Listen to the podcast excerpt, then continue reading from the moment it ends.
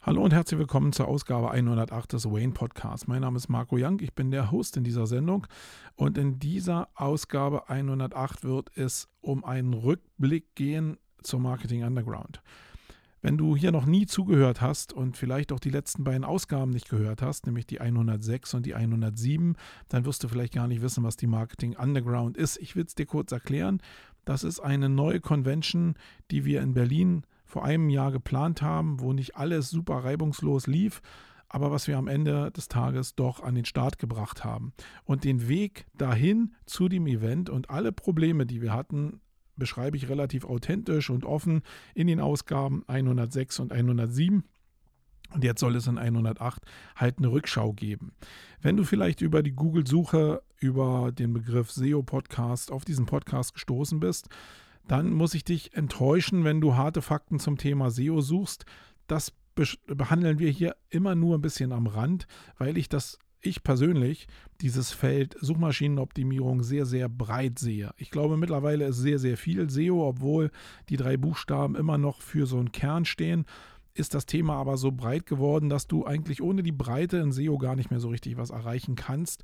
Und das hat auch eine Menge damit zu tun, dass die unternehmerische und die selbstständige ähm, Sicht auf das Thema Suchmaschinenoptimierung mit allen Bereichen, die da reinspielen, eben unheimlich wichtig ist. Und Events, also erstmal grundsätzlich runtergebrochen, SEO und Content Marketing gehören zwingend für mich miteinander zusammen. Und auch in dem Bereich Content Marketing gehört das Thema Events mit rein und auch Verständnis für Unternehmertum. Und deswegen ist es vielleicht am Ende des Tages doch auch für dich, wenn du harte Fakten gesucht hast, ganz interessant dran zu bleiben, um ein Resultat des Events zu hören und vielleicht sogar die Folgen 106 und 107 vorher zu hören, ähm, damit du so einen Überblick bekommst, um was es hier eigentlich geht. Also, ich will euch kurz erklären, was mein Recap war, was meine eigene Betrachtungsweise war zu diesem Event und ich fand es, dazu kommen wir gleich. Wait.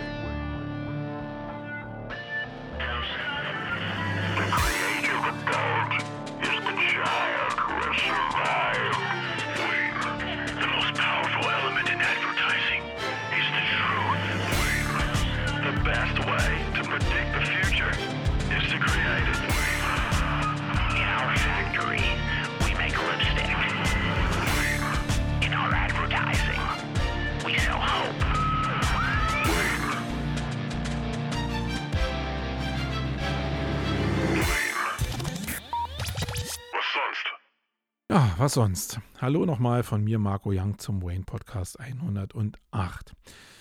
Nochmal der Hinweis, wenn du gar nicht weißt, um was es hier geht, was ich in diesem Podcast jetzt rede, dann hör dir einfach die Ausgaben 106 und 107 nochmal an.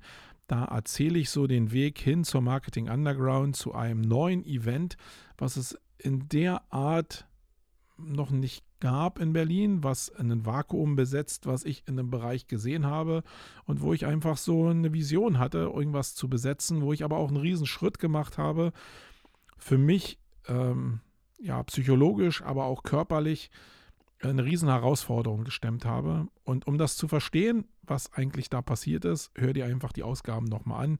Wie gesagt, wenn du ein Interesse daran hast, überhaupt dich mit dem Thema zu beschäftigen, wie man ein Event baut und auf die Straße bringt. Alle anderen, die äh, jetzt hier zuhören, und das werden sicher, das wird die Mehrzahl sein, die das schon längst gehört haben, weil hier sind ja treue Hörer und Folger mit bei. Ähm, ja, seid herzlich gegrüßt. Sorry erstmal dafür, dass es ein bisschen gedauert hat. Ich bin immer so, ich bin ja sowieso ein sehr getriebener Mensch. Und immer wenn ich denke, so ein Event ist zu Ende, dann habe ich eigentlich das Bedürfnis, gleich in Roh die Sachen zu erzählen, weil sie dann noch so super frisch sind. Andererseits habe ich über die Jahre gelernt, dass diese frischen Emotionen halt oftmals nie der, das echte Spiegelbild sind von dem, was eigentlich so nach zwei Wochen selbst übrig bleibt. Und deswegen habe ich mich eigentlich immer die letzten Jahre schon zurückgenommen, habe erstmal Revue passieren lassen, was andere Leute gesagt haben, was ich auch mit etwas Abstand dazu gesagt habe, habe mich mit ein paar Leuten unterhalten und bin auch mal selbst erstmal so zur Ruhe gekommen. Ähm, das war jetzt so ein bisschen getriggert noch und unterfüttert dadurch, dass ich mir kurz nach dem Event einen Rückennerv eingeklemmt habe, ziemlich heftig. Ähm, mit so Aufenthalten in der Notaufnahme, weil ich wirklich nicht mehr atmen konnte. Also ich weiß nicht, ob ihr das schon mal hattet. Mit vielen, mit denen ich gesprochen habe, die kennen das, dass es so einen Brustwirbel gibt, wo die Nerven zusammenlaufen, die dann am Brustkorb unten lang gehen im Bereich des Zerchfells und dann im Bereich der Magengrube enden. Und den muss ich mir richtig massiv eingeklemmt haben, was dazu geführt hat, dass ich halt wirklich Atembeschwerden hatte und auch gar nicht mehr richtig aufrecht laufen konnte. Und das war schon heftig. Das heißt, ich habe die Woche danach erstmal mich erstmal mit mir selbst beschäftigt. Zwangsläufig. Was aber auch den Vorteil hatte, dass ich irgendwie erstmal ein bisschen zur Ruhe gekommen bin, vielleicht. Leute aus meinem privaten Umfeld, die sagen natürlich, Marco, was du da für eine Schlachtzahl fährst, da pass mal ein bisschen auf, dass du da nicht gegen die Wand fährst. Und da ist schon ein bisschen Wahrheit mit bei. Man neigt ja als Mensch immer dazu zu sagen, nein, das stemme ich schon und das habe ich mit 25 geschafft, das werde ich jetzt auch schaffen. Ja, ich glaube, das, das habe ich auch in mir, eben nicht preiszugeben, dass es doch eine gewisse Belastung ist.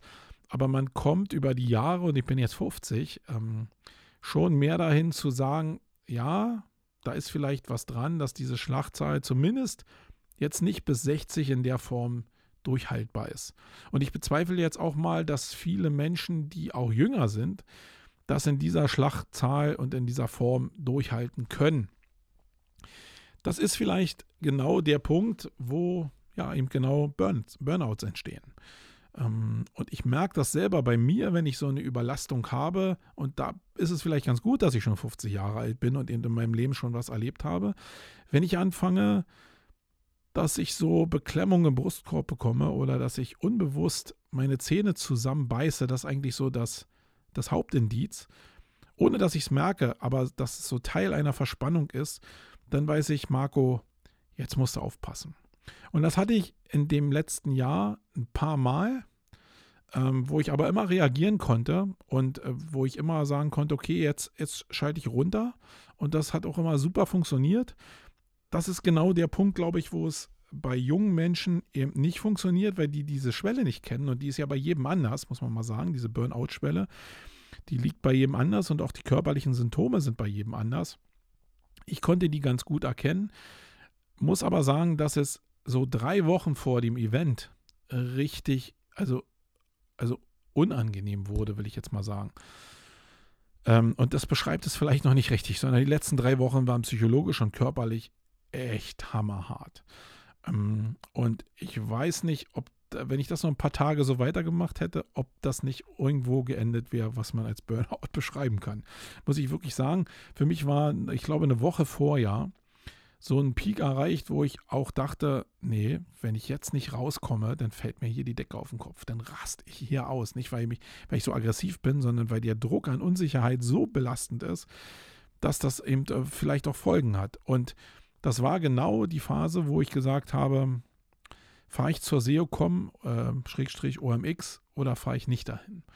Und ich habe dann mich dazu entschieden, dahin zu fahren, nicht um SEO zu konsumieren und da mega viel zu lernen. Ja, das habe ich auch so ein bisschen gemacht, sondern um einfach ein bisschen mich mit Leuten auszutauschen, ein bisschen zu quatschen, aber einfach auch mal einfach nur in die Berge zu gucken und ein bisschen österreichische Luft zu schnuppern.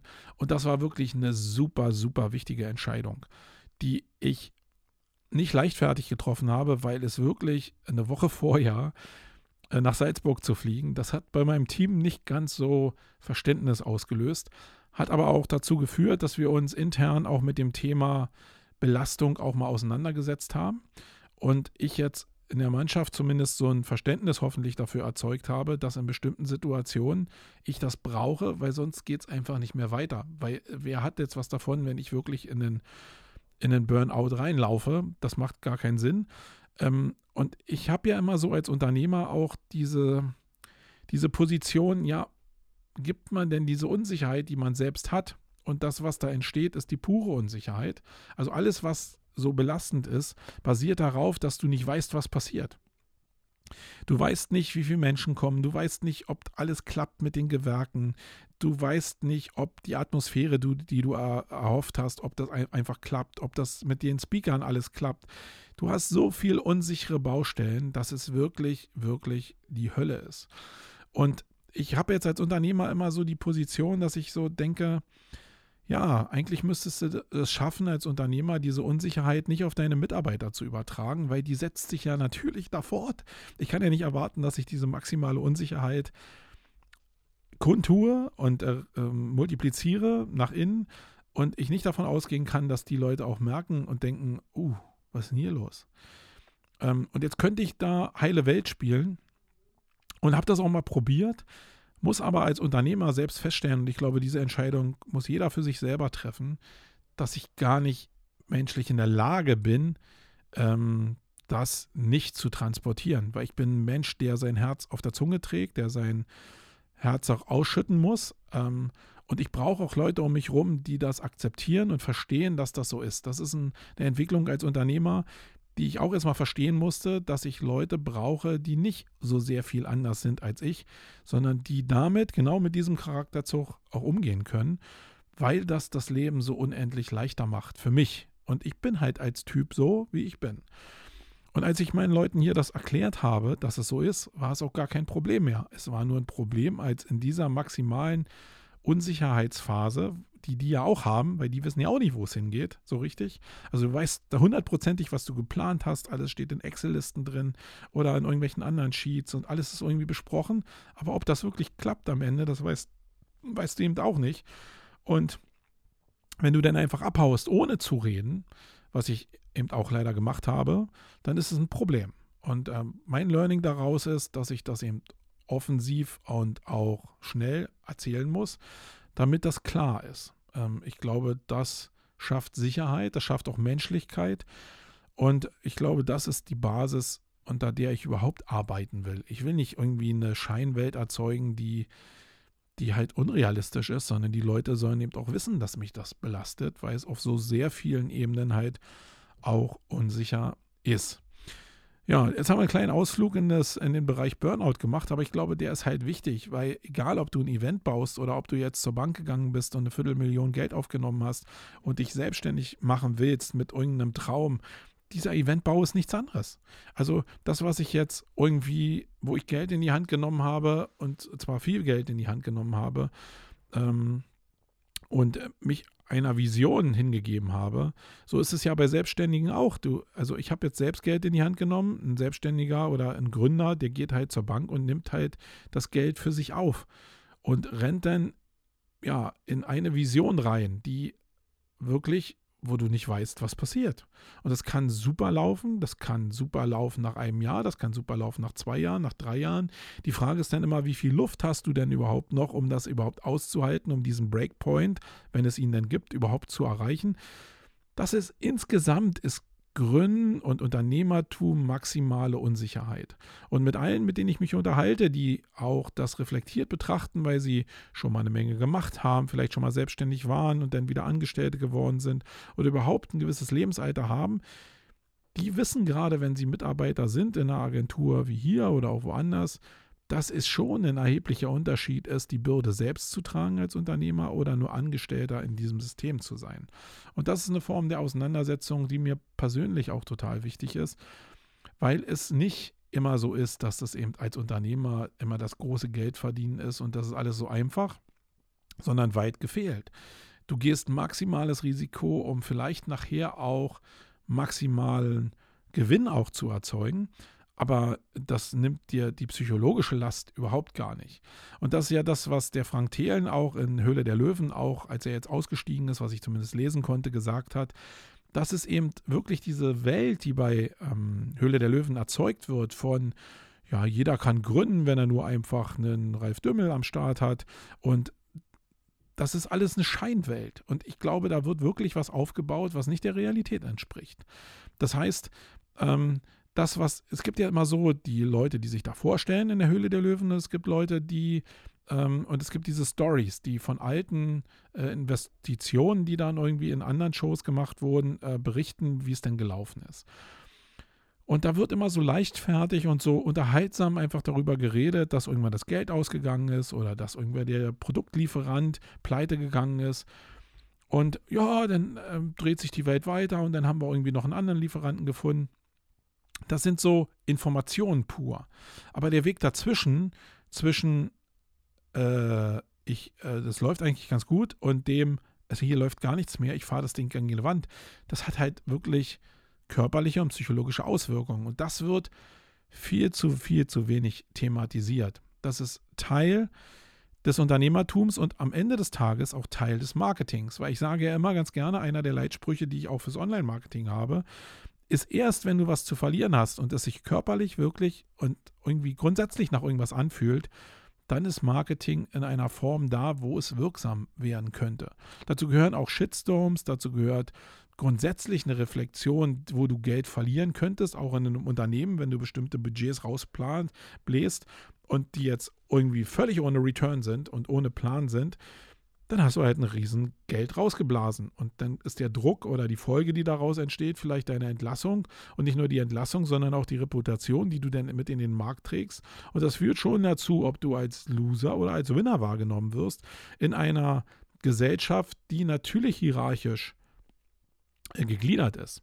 Und da erzähle ich auch nichts Geheimes, dass natürlich neben dem, was passiert jetzt mit diesem Event, alle Unsicherheiten, die da drin sind, da kommt natürlich noch dazu, was passiert mit dir selbst, wenn du es an die Wand fährst.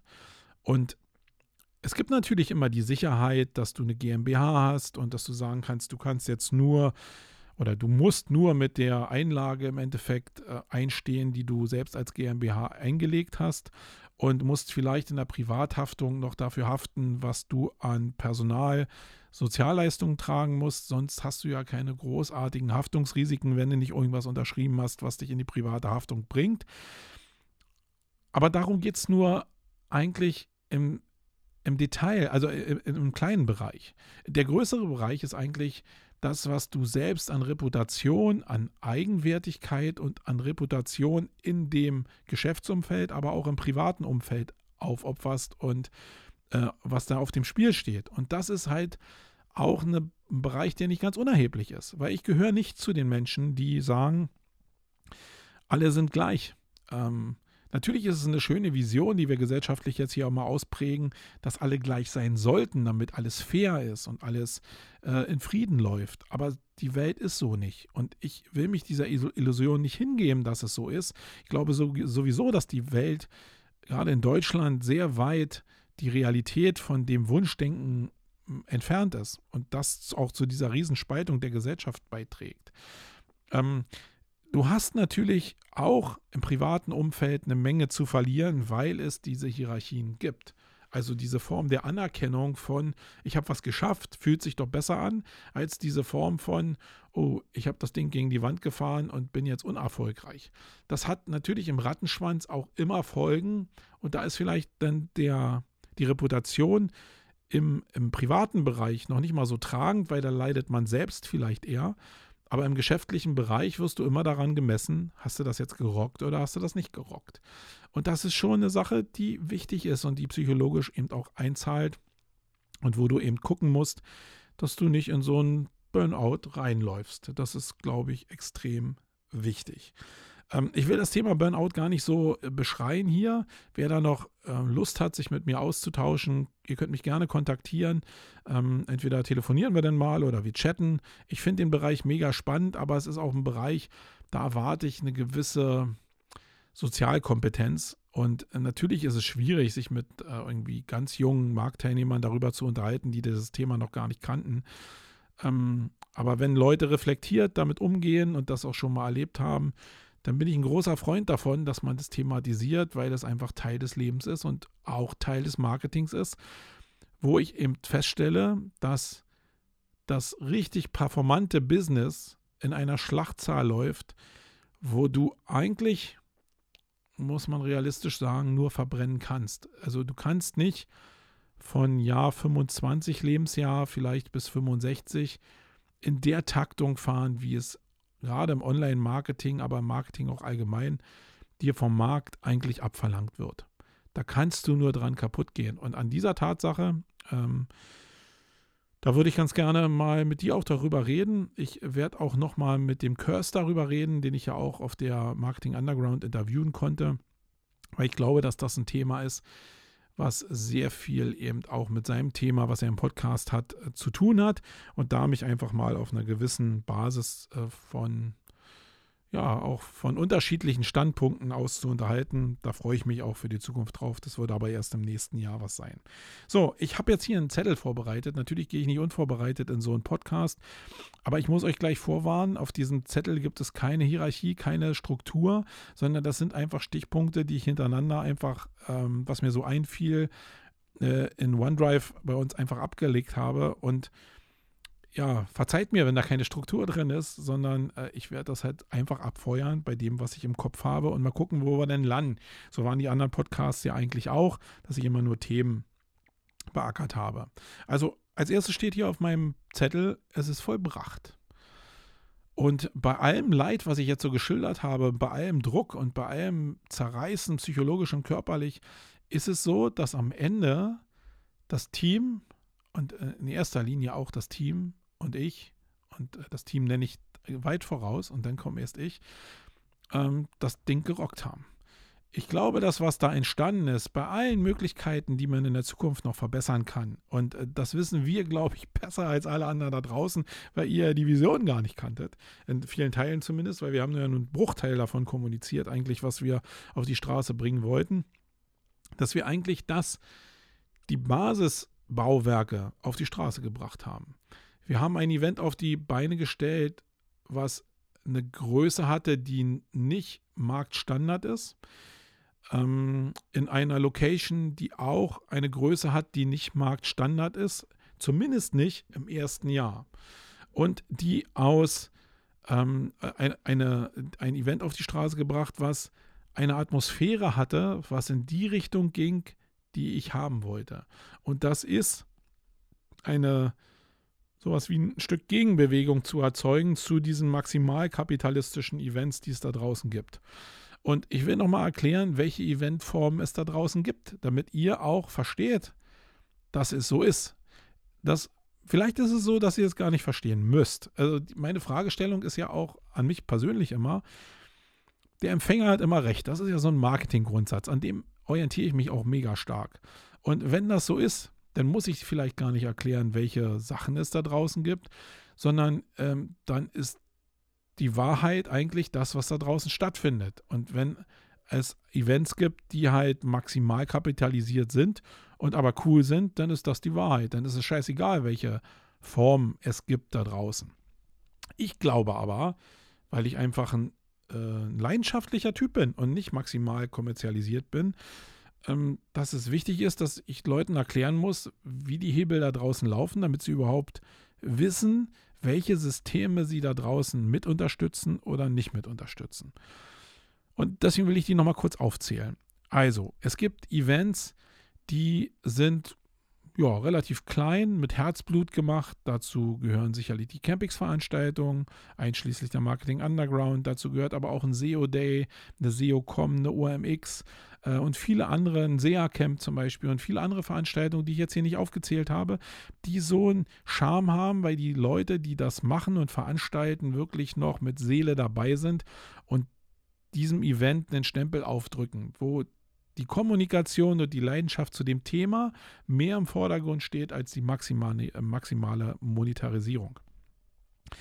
Das ist der eine Bereich und dann gibt es eine Welt von Events, die schon über sehr, sehr viele Jahre gewachsen sind. Da wäre ein Beispiel zum Beispiel die SMX, die es geschafft hat, über über zehn Jahren immer wieder eine gewisse Klasse an den Start zu bringen und damit auch eine Erwartungshaltung zu erzeugen, die eben einem Ticketpreis von, ich glaube jetzt 1400 Euro für zwei Tagen auch gerecht wird. Das ist super, das ist eine mega Cash-Cow, glaube ich. Und das sind so Events, die gewachsen sind, die eben teuer sind, wo du aber auch eine Menge kriegst. Und das ist jetzt null Kritik an der SMX zum Beispiel gewesen, sondern das haben die sich hart erarbeitet und ich ziehe meinen Hut davor, was die jedes Jahr da auf die Beine stellen. Ähm, äh, wirklich. Also da gibt es überhaupt gar keinen Neid, sondern das, was eben auch entsteht, wenn du selbst Veranstalter bist oder im Thema unterwegs bist, ist halt Ehrfurcht und eine reelle Betrachtung von dem, was Menschen da draußen leisten. Und das ist ein Teil. Und dann ist ein Teil wie zum Beispiel die Online-Marketing-Rockstars, die teilweise auch über Fremdfinanzierung ähm, schon für den Bereich stehen, maximal kommerzialisiert zu sein. Ich glaube, dass die äh, Rockstars wirklich das leuchtende Feuer für Maximalkapitalisierung sind. Und das muss auch wiederum nicht schlecht sein. Das, was der Philipp da macht, ist wirtschaftlich sowas von edel und sowas von Königsklasse, dass ich es überhaupt gar nicht angreifen will. Es ist nur einfach eine, eine Herangehensweise, dass ich wirklich in einem laufenden Modell, was funktioniert, und die funktionieren ja super, wirklich jetzt jede, jede Ecke nochmal probiere, irgendwie wirtschaftlich auszunutzen. Und daran ist überhaupt nichts Negatives. Ich glaube, dass es nur ein paar Sollbruchstellen gibt, wenn du das so angehst. Und die habe ich in den Ausgaben 106 und 107 ja schon beschrieben. Und die werde ich auch weiter beobachten. Aber sonst ist das, was Philipp grundsätzlich da macht mit der OMR, Königsklasse. Und auch weil mich so viele Leute darauf ansprechen, natürlich ist es ein Vorbild. Nicht ein Vorbild in puncto Maximalkommerzialisierung, da will ich mich genau abheben. Ähm, aber in dem, wie er die Sachen angeht und wie er mit den Sachen umgeht und wie er es macht und wie er auch groß denkt, boah, ja, das ist schon cool. Und dann gibt es noch zwei Eventformen, die ich auf jeden Fall aufzählen will, weil du musst schon wissen, in welchem Bereich du, wenn du dich irgendwo einbuchst, auch dich bewegst. Ne, drei Formen gibt es sogar. Es gibt noch die ganzen Messen mit Konferenzen im Anhang, die halt irgendwie der Bereich Demexco sind, die vielleicht auch der Bereich Cebit waren. Ähm, Cebit gibt es ja nicht mehr. Und das ist auch Maximalkommerzialisierung auf dem Punkt Messe bezogen, wo natürlich noch Stages mit bei sind, die aber eigentlich keine richtige Konferenz sind, weil der Hauptmonetarisierungshebel die Messe ist. Und äh, das kriegt die Demexco sehr gut hin, glaube ich. Äh, das hat die, Cebit überhaupt nicht so richtig hingekriegt. Wobei ich glaube, dass es diese Maximalkommerzialisierungs-Events halt auch nicht schwer haben werden, aber da wird es wie im Reisebereich auch. Da gibt es diese großen Reiseanbieter, die, die ja, ähm, ja, die, die alles irgendwie abdecken. Und unter diesem Marktdruck, der da entstanden ist, auch bei den Portalen, bei den Vergleichsportalen im, im Hotelbereich war es genau dasselbe. Dann der Platz durch diese maximale Sättigung entsteht, dass Nischen wieder besetzt werden, wo kleine Teilbereiche einfach mit sehr viel Liebe, sehr viel Leidenschaft äh, nochmal neu bestückt werden und den Großen wieder Marktanteile abnehmen. Und genauso sehe ich das in diesem Bereich Maximalkapitalisierung auch. Da, wo Leute eben sagen oder erkennen, dass das eben maximal kommerzialisiert ist und dadurch natürlich auch einen gewissen Charme hat. Dadurch entstehen Fenster wieder, um Alternativen zu schaffen. Und genau in diesem Fenster möchte ich mich bewegen und vielleicht was alternativ dazu aufbauen, um eben auch eine Möglichkeit zu haben, dass Leute sich entscheiden können. Und das heißt wieder nichts damit zu tun, dass die, die Mexiko nicht eine coole Veranstaltung ist. Aber ich war noch nie so gepolt, dass ich sage, okay, warum soll ich denen dann aber ein bestimmtes Feld, wo ich denke, dass sich gesellschaftlich auch was verändert, bei den Menschen auch was verändert, warum soll ich denen das überlassen, sondern wenn es da einen Bereich gibt, und in Berlin gab es kein Marketing-Event und Berlin funktioniert nach bestimmten anderen äh, Mechaniken, als vielleicht München macht, dann probiere ich dieses Feld zu besetzen und vielleicht über die nächsten Jahre auch einen Bereich neu zu kreieren, aber nicht eben über 200, 400, 600, 800 Teilnehmer, sondern einfach mal mit einem großen Sprung, um mir Zeit zu sparen und diesen einfach diesen Bereich schneller zu claimen. Also diese Bereiche gibt es noch und dann gibt es ähm, einen anderen Bereich, der ist so, das sind die Events wie die Inbound zum Beispiel, wo ich ja selbst auch hingefahren bin, nicht um also um da was zu lernen, sondern um mir die Logik des Events anzugucken. Das ist das ähm, Event, das große Event, wo glaube ich auch über 25.000 Leute sind, was HubSpot veranstaltet in Boston. Und das ist eigentlich eine große Marketingveranstaltung. Also das war mein Resümee, als ich da rausgekommen bin. Natürlich kann man da was lernen, das ist nicht die Frage. Da gibt es auch sehr viele coole Speaker, die du eben dir nur leisten kannst, wenn du auch in der Preisklasse unterwegs bist. Keine Frage, alles gut.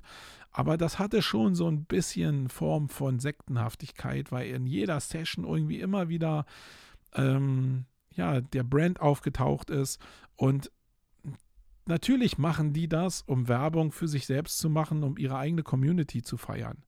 Und nochmal, daran ist überhaupt nichts verkehrt. Du musst nur, wenn du dich da einbuchst, wissen, dass der Haupt, das Hauptinteresse des Veranstalters ist, eigentlich mehr Leads zu erzeugen oder mehr Sales auch zu erzeugen in ihr Tool rein.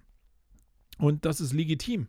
Und die investieren auch eine Menge, gehen auch ein hohes Risiko, um da Bereiche zu besetzen im Eventbereich, um ihre Marke da zu stabilisieren. Äh, wie gesagt, keine Kritik, sondern einfach nur der Fakt, dass das eben stattfindet. Und dann gibt es eine große andere Welt und das ist die Sur-Welt. Das sind Bereiche, wo du halt, ähm, also das sind diese Felder von schnell und hektisch reich werden. Ihr kennt die ja, diese Motivationscoaches und diese ähm, Performance-Marketing-Coaches, die halt dir erzählen, dass du alles auch selbst machen kannst, wenn du nur dem anderen eben auch erzählst, dass du es auch kannst. Hopp, schön ins Mikro gehauen. Ähm, ihr kennt diese Bereiche alle, weil ihr seht diese Werbeflächen in Facebook und Co. überall selber auch. Und die Anbieter von diesen Systemen, sage ich jetzt mal, die bieten auch Events an. Und das sind Events, die halt wirklich nicht klein sind, sondern das sind Events, die auch mit 5.000 bis 7.000 Leuten, 8.000 Leuten da draußen ablaufen oder größer sogar noch. Äh, wenn ich jetzt so Events wie Gedankentanken mit reinnehme, wo dieselben Menschen ja auch auftreten, die auch im Bereich Sur unterwegs sind. Da kann man jetzt lange drüber debattieren, ob man Sur überhaupt verteufeln muss oder ob es nicht eine, eine, ein Teil der Veränderung ist. Ähm, das will ich gar nicht so ähm, im Wert beurteilen, ist es halt da. Und man muss halt wissen, dass man, wenn man gelockt wird mit Events, die auch vielleicht kostenlos sind oder für kleines Geld eine große Leistung zeigen, die so aufgebaut sind wie diese Events, dass die darauf basieren, dass mit dem Systemfunnel, ähm, ich muss jetzt mal kurz ausholen, wenn, ich, wenn ihr das noch nicht kennt. Äh, also im Sur-Bereich läuft ja viel so ab, dass du eigentlich einen Kernprodukt hast, was relativ teuer ist, wo du deine Kerndienstleistung verkaufen willst. Und dann gibt es einen Weg dahin. Diesen Weg beschreibt man so gerne als Funnel. Der Funnel fängt eigentlich immer damit an, dass du sehr, sehr viele Leute in diesen Trichter oben erstmal reinschmeißt. Und die kannst du reinschmeißen, weil sie dem Lockruf des kostenfreien nachrennen. Ähm, das funktioniert auch ganz gut. Also du kannst sagen, hey, hier gibt es super Informationen oder gibt ein E-Book oder gibt irgendeinen Kurs kostenfrei. Äh, komm doch einfach in mein System. Die nennen es natürlich nicht System, sondern formulieren es viel, viel smarter. Dann haben sie einen bestimmten Bereich, wenn die Leute erstmal drin sind, wo sie vielleicht ja, Events verkaufen, zum Beispiel, egal ob Online-Events oder Offline-Events, ähm, oder andere Produkte haben, die sie anbieten, die dann einen wirklich klitzekleinen Betrag im Verhältnis zu den Beträgen, die sonst genommen werden, ähm, einfach anbieten. Also das heißt, ich habe vielleicht ein E-Book, wo die 10 oder 100 besten Tipps für Facebook-Marketing drinstehen. Oder ich baue ein Event, was es jetzt für kleines Geld gibt, wo du eine Leistung kriegst, die, die schon cool ist, die aber eben wirklich für kleines Geld zu ergattern ist. Ähm, damit lockst du die Leute vielleicht für 29 Euro Schreib's auch noch drüber, dass es vielleicht sonst 699 kostet, aber du kriegst es für 29 Euro. Und da springen immer noch sehr, sehr viele auf, weil es einfach, und das muss man auch verstehen, es sehr, sehr viele Menschen gibt, die darauf reagieren. Das ist halt einfach so. Da muss man sich nicht hinstellen, und das mache ich ja auch gerne oder habe es gerne gemacht, zu sagen, du musst doch sehen, dass das Bullshit ist, lass dich doch nicht so bescheißen. Sondern das ist halt so. Also die Leute nehmen gerne das Kostenfreie und ich will mich da auch gar nicht ausnehmen. Ich nehme auch gerne das Kostenfreie, wenn ich was kriege. Und das beste Beispiel ist ja Google mit allen Dienstleistungen, die es da gibt, die irgendwie auf einem anderen Weg monetarisiert werden. Ja. Äh, da bin ich ja genau so anfällig und äh, könnte da gar nicht gegenhalten, wenn man ja relativ professionell mit mir darüber diskutieren würde, würde ich ziemlich schnell auch die Hufe hochreißen müssen. Ähm, das heißt, mit dem 29 Euro, die die dir vielleicht abnehmen für dieses erste Logmittel, das neue PDF oder das Event, finanzieren die eine, ähm, eine bestimmte Marketingform. Und das ist in der Regel PPC-Werbung über Facebook-Ads. Ähm, und die gucken eigentlich nur darauf, dass das, was da eingenommen wird, den Betrag für das Marketing in Social Media deckelt. Das heißt, eigentlich ist es der Hebel, sich seine Werbung bezahlen zu lassen, um noch mehr Leute in diesen Funnel reinzuziehen. Dann, wenn du in diesem Funnel erstmal drin bist, dann kriegst du ab einem bestimmten Level mitgeteilt, dass wenn du jetzt noch tiefer in den Bereich einsteigen willst und noch mehr Informationen haben willst, dass du dann das Premium-Produkt kaufen kannst. Und das sind eben oftmals diese berühmt-berüchtigten Kurse von 5000 Euro, die du dann kaufen kannst oder wo du zu Mastermind-Gruppen gehen kannst, die dann richtig Geld kosten, die eigentlich auch Sinn und Zweck sind, weil umso mehr du oben reinschüttest, umso höher ist unten die Conversion Rate hin zu deinem Premium-Produkt. Das ist die Logik, die dahinter steckt. Und das muss man auch nur wissen, wenn man in diese Richtung rennt, dass das eigentliche Ziel von solchen Events der Verkauf von diesen Premium-Produkten sind. Und da ist auch wieder nichts Schlechtes dran. Wie gesagt, ich mag Sur in bestimmten Ausprägungen nicht, aber ich bin lange genug im Marketing unterwegs, dass ich denke, dass das, was funktioniert, ein Teil der Wahrheit leider ist. Und da kann ich mich nicht hinstellen und sagen, das ist alles Bullshit, sondern ich muss gucken, wie funktionieren denn diese Hebel, um vielleicht Leute auch von meiner Wahrheit zu überzeugen äh, oder selbst auch mich in die Lage zu bringen, auch Geld zu verdienen. Das heißt, was haben wir jetzt mit der Marketing Underground gemacht? Wir haben die Tickets ja auch kostenfrei rausgehauen, um möglichst viele von unserem, von unserer Denkweise und unserer Herangehensweise zu überzeugen und wollen sie dann auch in ein System bringen, wo wir am Ende des Tages zumindest den Event verkaufen wollen, aber wo ich ja auch nicht ausschließe, dass irgendwann auch Premium-Produkte da dranhängen, die man eben zusätzlich noch verkaufen kann. Das, was es denn moralisch und ethisch vielleicht schwierig macht bei den Sur-Leuten, ist, dass eben sehr, sehr viele Leute dir Sachen anbieten, die gar keine Ahnung davon haben und die einfach nur das nachquatschen, was der äh, Top-Mann, der Leader, dir irgendwie erzählt hat und es eigentlich immer wieder dieselbe Story ist. Aber egal, der Markt, wenn der Markt da ist, dann ist es okay. Und am Ende werden dann Leute dastehen, die nichts gekriegt haben für 5000 Euro. Und in der neuen digitalen Welt ist es dann vielleicht auch so, dass du, man, man lernt ja, also früher bist du auf ein Klettergerüst gegangen und bist abgestürzt, hingefallen, hast hoffentlich dir nichts gebrochen und hast gewusst, okay, den Fehler, den ich jetzt gemacht habe, der mich zum Absturz geführt hat, den darf ich nicht nochmal machen. Heutzutage sind es vielleicht diese 5000 Alpha-Mentoring-Geschichten, äh, die du da bezahlst oder noch teurer sind, wo du halt hinten rausgehst und sagst, ja, habe ich nichts gekriegt, habe aber 5000 Euro verloren. Bam, wieder was gelernt. Andere müssen einen MPU bezahlen, weil sie besoffen Auto gefahren sind und der MPU kostet auch 5000 Euro. Also vielleicht gehört das einfach zum digitalen Lernen dazu und man muss nicht immer nur daran denken, dass Leute jetzt natürlich Geld verloren haben, die sowieso schon nichts haben. Aber das ist auch ein bisschen in der Eigenverantwortung desjenigen, der die Entscheidung trifft, diesen weißen Hasen und dem Geld hinterher zu laufen. So, das sind die großen Felder der Events, die es da draußen gibt. Und jetzt könnt ihr euch selbst ausmalen, in welchem Bereich wir da stattfinden. Das habe ich ja so ein bisschen umrissen. Ähm, und was ganz wichtig ist, da komme ich wieder zu dem zurück, was ich gerade zu Anfang gesagt habe. Wichtig ist, es ist vollbracht. Das heißt, wir haben und jetzt komme ich mal ein bisschen zu den Zahlen. Äh, bis zum Eventstart 4200 kostenlose Registrierungen gehabt. Und die große Frage war jetzt immer, wie hoch ist die No-Show-Rate? Wie viele Leute kann ich zu dem Event locken, die ähm, ja ein Interesse daran haben, die einen Mehrwert sehen, die aber was lernen wollen, die aber vielleicht auch nur neugierig sind und vielleicht am Ende auch sehen wollten, wie das ganze Ding gegen die Wand fährt, was nicht passiert ist aber die vielleicht noch heiß darauf waren, das zu sehen.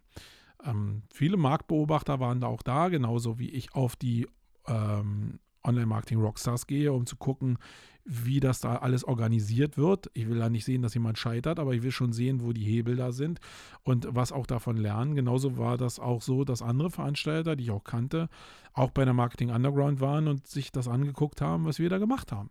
Das ist auch normal, wenn man sich normal ähm, miteinander austauscht und ein normales Verhältnis miteinander hat, dann ist das völlig okay, glaube ich. Ähm, es, also ich komme erstmal nochmal zu den Zahlen zurück. Wir hatten 4200 Registrierungen und am Ende des Tages hatten wir knapp 2000 Besucher in der Halle im Tagesdurchfluss. Ähm, und jetzt war die erste Reaktion natürlich, wenn du 4200 Registrierungen hast, boah, eine No-Show-Rate von über 50 Prozent, das ist schon hart. Wir haben selbst so mit 30 Prozent gerechnet. Das war so die Erfahrung, die ich von Barcamps hatte. 50 Prozent jetzt zu haben, war vielleicht ein bisschen der Weihnachtszeit auch geschuldet, äh, ein bisschen dem Wetter auch geschuldet, aber war vielleicht auch dem der Tatsache geschuldet, dass sehr viele Leute halt kein Commitment abgeben in Form von Geld für ein Event. Das ist ja auch bei Barcamps so gewesen, dass ab dem Punkt, wo du meinetwegen nur 30 Euro pro Tag genommen hast, mehr Leute gekommen sind und die No-Show-Rate einfach wirklich sich radikal verkleinert hat, weil die Leute ein Commitment gemacht haben in Form von Geld. Und für manche Leute sind 30 Euro halt auch viel Geld. Und ähm, für 30 Euro legt man sich halt zumindest vielleicht mal in Outlook einen eigenen Termin an, um dann äh, auch daran erinnert zu werden. Man hat vielleicht auch durch den Geldfluss eher die Bereitschaft schon in der Buchungsphase, eben sich auch gleich um Hotel zu kümmern, gleich um einen Flug zu kümmern oder eine Anreise zu kümmern. Also ich glaube, dass der Rattenschwanz im Commitment über ein Pricing einfach äh, wirklich nochmal riesengroß ist. Und das ist ein Learning, das wir sicherlich da lernen mussten. Andererseits ist es nach der ersten Enttäuschung, wenn du dir die Zahlen anguckst, äh, aber auch so, dass wir aus dem Stand 2000 Euro, äh, 2000 Euro, 2000 Leute zu dem Event geholt haben und das zu einem Event gemacht haben, was ich jetzt als sehr erfolgreichen Erststart und Erstschlag erstmal äh, einstufen würde. Ähm, und da darf man sich auch immer nicht so sehr davon beeinflussen lassen, was man selber denkt, was jetzt hinter den Kulissen alles schiefgelaufen ist. Und da ist eine Menge schiefgelaufen, kann ich euch sagen. Keines dieser großen Events läuft so, dass das bei den Leuten, die dafür verantwortlich sind, spurlos vorbeigeht, weil äh, es geht nie darum, dass was auch schiefgehen kann. Es wird immer was schiefgehen. Die Frage ist, kann man es nach außen so sehr spüren? Wird der, der gemeine Teilnehmer äh, merken, dass irgendwie groß was schiefgelaufen ist? Und ich, da muss ich sagen, bei allem, was wir intern gelernt haben, bei Sachen schiefgelaufen sind, ist nach außen, glaube ich, wenn ich Teilnehmer gewesen wäre, wirklich, wirklich wenig schiefgelaufen. Klar gibt es ein paar Sachen, wo man immer dran drehen kann und wo wir die Letzten sind, wo wir die Sache nicht verbessern wollen. Aber dafür, dass so viel ungewiss war und dafür, dass so viel unkalkuliert war, ähm, lief es doch schon sehr, sehr gut. Und ich komme nochmal zurück auf die Atmosphäre. Das eigentliche, was mir wichtig war, was mir also wirklich in der Basis absolut wichtig war, war eine Stimmung zu erzeugen, eine Atmosphäre zu erzeugen, wo die Leute sagen, ey, das ist Underground und das steht für irgendwas oder das ist anders als andere Events das sind. Und bei allem dem, was ich jetzt reflektiert bekommen habe, war das da. Und ich hatte selbst auch das Gefühl, nachdem wir beim Aufbautag, also beim ersten Aufbautag hatte ich nur das Gefühl, wow, wir kriegen ja nie Charme in die Bude. Am zweiten Tag kam es dann langsam und als wir die Pforten geöffnet haben am, am, am äh, MU-Tag, am äh, Marketing Underground-Tag, wusste ich, das hat die Atmosphäre, wie ich sie eigentlich haben wollte. Und das war cool und ich glaube, das hat sich auch ähm, fortgesetzt bei den Besuchern. Also insgesamt, und da muss man auch mal so, das habe ich auch von äh, meinem Team hier gelernt, wenn du denn so eine Sachen hast, dann gibt es zwei Menschen, also zwei Menschentypen. Es gibt die Leute wie mich, die so detailverliebt sind, dass sie sich an den Sachen langhangeln, die nicht geklappt haben. Und es gibt die Leute, die einfach auch das abfeiern können, auch vielleicht für einen gewissen Moment, ohne das, was nicht gelaufen ist, auch wegzudrücken. Aber die für einen gewissen Moment einfach vielleicht die Woche danach sagen, Jank, das ist wirklich gut gelaufen. Jetzt freu dich doch mal, verdammte Scheiße. Und das ist eine Sache, die muss ich mir wirklich noch mehr antrainieren, weil das existenziell ist. Du musst auch die Möglichkeit haben, das, was du cool gemacht hast, zu feiern und nicht schon das irgendwie zu hinterfragen, gleich nach dem Event, was vielleicht für dich scheiße gelaufen ist.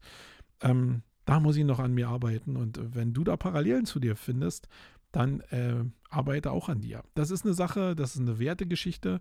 Das geht nicht von indem ich mir einen schnell und hektisch Reichkurs zu dem Thema hole, sondern das musst du mit kleinen Schritten dir wirklich erarbeiten.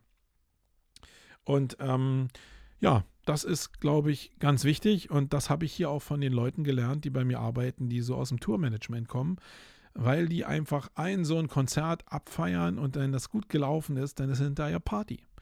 Und ähm, gut, Leute zu haben, die so ticken wie, wie ich selber, aber die don, dennoch in diesem Grundgerüst anders sind, als ich ticke.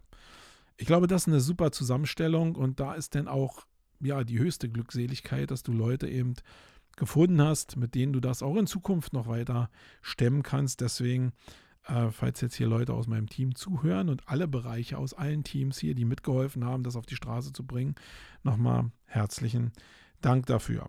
So, dann gehe ich jetzt hier mal einfach die, die Sprungmarken durch und da kommen wir bestimmt immer ein bisschen vom Hundertstel ins Tausendstel.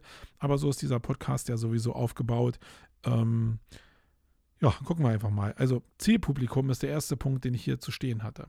Ich habe mich ja mit dem Thema Zielgruppen äh, im Vorfeld sehr intensiv beschäftigt und konnte mich ja auch immer nur auf das verlassen, was ähm, die Registrierung hergegeben haben. Und wir haben da wirklich nur ein Basisset abgefragt, weil wir natürlich so schnell wie möglich Leute in die Registrierung bringen wollten und die Hürden so niedrig wie möglich aufstellen wollten. Das heißt, wir hatten äh, Daten von E-Mail-Adressen, wir hatten Daten von Namen, wir hatten den Datensatz von der Firma und wir hatten den Datensatz von der Stellung in der Firma. Das heißt, ist das jetzt äh, C-Level, sind das ähm, Mitarbeiter, sind das Leute mit Führungsverantwortung, sind das Selbstständige. Und da war die Zusammensetzung zumindest von denen, die sich angemeldet und registriert haben, so, dass wir einen sehr hohen Anteil an Leuten mit äh, Führungsverantwortung hatten, sehr viele Mitarbeiter auch hatten, sehr viele Selbstständige und auch einige Geschäftsführer und CEOs. Also wirklich so eigentlich eine ganz gute Mischung. Wenn ich das vergleiche mit der Liste, die wir haben, von denen, die wirklich gekommen sind, sind natürlich die Leute, die höhere Verantwortungsgrade haben, ähm, eher dazu verleitet gewesen, eben nicht zu kommen, weil sie vielleicht so viel Last in der Firma hatten, gerade in der Vorweihnachtszeit, dass sie sich zwar registriert haben, dann aber am Ende sich doch nicht durchsetzen oder durchregen konnten, dann wirklich zu kommen. Ähm, dennoch war eigentlich ein sehr organischer Potpourri dabei wenn ich, wenn, wenn ich mich jetzt selbst frage und in, die, in das Publikum geguckt habe während der Marketing Underground, dann glaube ich erkannt zu haben, dass da schon ein sehr hoher Stamm von Leuten waren, die von den Agenturen oder Firmen geschickt worden sind, die nicht so viel zu sagen hatten, sondern die nur Informationen konsumiert haben. Und das ist auch erstmal gar nicht schlimm, das Problem ist nur, dass du ja dem Anspruch der Aussteller auch irgendwie gerecht werden musst und die wollen entweder Sales machen oder einen anderen Ansatzpunkt haben, um für sich einen Erfolg für den als Aussteller gewährleisten zu können. Und das hat, glaube ich, nicht so richtig gut gematcht, muss ich sagen. Oder zumindest da können wir nochmal nachjustieren. Das ist aber auch verbunden, sehr stark. Und das ist jetzt eine große Problematik, wo ich ja mir das auch selbst auf die Fahne geschrieben habe. Ich glaube, dass du eben in großen Maßen nicht mehr erkennen kannst, ob jemand Führungsverantwortung hat in einem Unternehmen ähm, auf Basis des Äußerlichen, sondern ich weiß gar nicht, ob jetzt sehr viele Leute, gerade die ein bisschen lebensälter waren, nicht jetzt selbstständig waren, Geschäftsführer waren ähm, oder Führungsverantwortung hatten, die ganz leger gekleidet war, so wie ich es auch haben wollte, ähm, aber die nicht eigentlich dasselbe Klientel sind von denen, die früher über die Cebit gelaufen sind und da eben Schlips und Kragen anhatten. Meine Überzeugung ist ja, dass du diese Welten gerade im Marketing und im Online-Marketing und im Kreativbereich gar nicht mehr auseinanderhalten kannst. Ähm, und auch der Anspruch von den Leuten, die vielleicht früher mit Schlips und Kragen rumgelaufen sind, auch zu den Coolen zu gehören, ich glaube, der wächst immer mehr und das zeigen auch so Events wie die Online-Marketing-Rockstars ganz gut, dass es eigentlich die Unterscheidung nicht mehr so richtig gibt. Die Frage ist nur, wie ist das, wie ist die Verteilung wirklich? Und wie kann man jetzt mit der Verteilung, die da da ist, das so matchen, dass so ein Bereich wie einen Messebereich, den man aufbaut, ein Expo-Bereich, den man, den man aufbaut, wie kann man den von denen, die dann da kommen, befruchten lassen? Weil es ist einfach so, dass sehr viele Leute, die auch da als Mitarbeiter nur kommen, die Informationen, wenn sie denn von den Firmen auch zielgerichtet dahin geschickt werden, in die Unternehmen reintragen als Informationsquelle. Und da muss es nicht immer direkt zum Abschluss kommen, da muss es einfach vielleicht eine Visitenkarte sein, die ins Unternehmen reingetragen wird und die auch in, in einem halben Jahr erstmal entdeckt wird. Ich glaube, diese Abfolgen in Richtung Leads aus Messen hin zur Conversion, also in Richtung Sales, die ist sowieso mega lang. Und wer sich mal mit Leuten auseinandersetzt, die eben im Messerbereich sehr aktiv sind, dann gibt es nur einen ganz kleinen Anteil an direkter Conversion und manche andere Conversion braucht zwei Jahre, bevor du dann direkt zum Sale kommst. Das heißt, da eine Antwort zu finden zwischen dem Matching äh, der Zielgruppen, die definitiv da sind und die du nicht mehr so richtig auseinanderhalten kannst, das wird noch eine Herausforderung sein. Gerade im Bereich von ähm, Amazon SEO oder so, da ist es natürlich so, dass wir mit Leuten gesprochen haben, die auch gesagt haben, ja, das ist nicht so richtig unsere Zielgruppe. Und das mag denn auch so sein. Die Frage ist nur, wie viele Spots haben Aussteller, um erfolgreich auch Branding zu machen, nicht nur Leads zu generieren, Branding zu machen, vielleicht auch ähm, äh, Human Resources Arbeit zu machen, ähm, in einer Welt, wo es natürlich sehr viele Events gibt, aber wo es nicht sehr viele Events gibt, die in eine bestimmte Richtung eine gewisse Größe erzeugen, überhaupt Menschen zu erreichen. Und da weiß ich nicht, ob es nicht ein bisschen schwierig ist, dann immer zu sagen, okay, da sehe ich jetzt irgendwie nicht so viele Leute, die auf Amazon ähm, aktiv sind, weil du erkennst ja auch gar nicht im ersten Angriff, ob da jetzt Leute waren, die jetzt noch keine Ahnung von Amazon SEO haben, weil sie noch nie was davon gehört haben, dennoch aber auf Amazon ja völlig naiv und ungläubig unterwegs sind. Also das Matching hinzubekommen, ist eine Aufgabe, die sicherlich im nächsten Jahr der Planung und ich weiß nicht, ob ihr es gesehen habt, es wird auf jeden Fall eine Fortsetzung geben. Wäre auch totaler Schwachsinn, das nicht fortzusetzen, weil das Ding hat mich jetzt wirklich eine Stange Geld gekostet, eine echte Stange Geld gekostet. Und das nicht fortzusetzen und hinten raus denn doch noch zu einem Gewinnobjekt zu machen, das wäre ja völlig fatal, gerade weil ich weiß, dass man im ersten Jahr das auch nicht erwarten kann, weil so ein Ding nie ein Selbstläufer ist oder in der Regel nie ein Selbstläufer ist. Ähm, also es wird ein Event geben und es wird gerade in dem Bereich auch noch sehr, sehr viel Auswertung geben, ähm, um das deutlich besser zu machen. Und das Coole dabei ist, das ist so wie, als wenn du Daten generierst im Online-Marketing und oder Daten generieren willst, aber gar kein Setup hast, wo du Daten generieren kannst. Also wo sollen die Daten herkommen? Du musst ja erstmal ein Event erzeugen, um am Ende auch Daten zu haben, wo du was verbessern kannst. Also wenn du eine Google Ads Anzeige schaltest, also ohne eine Google Ads Anzeige kannst du auch nicht anfangen zu optimieren, weil du keine Daten bekommst. Und so ist es im Eventbereich auch. Wenn ich das Event noch nicht gemacht habe, dann habe ich halt sehr, sehr viele Unbekannte, habe aber überhaupt gar keine Daten, die ich jetzt heranziehen kann, um bestimmte Sachen zu verbessern. Und deswegen muss das auch weitergehen, um das Ding halt wirklich, wirklich zu verbessern und damit mit diesen ganzen Verbesserungen vielleicht auch eine Uniqueness grundsätzlich zu erzeugen, die vielleicht erst in zwei, drei Jahren maximal rauskommt.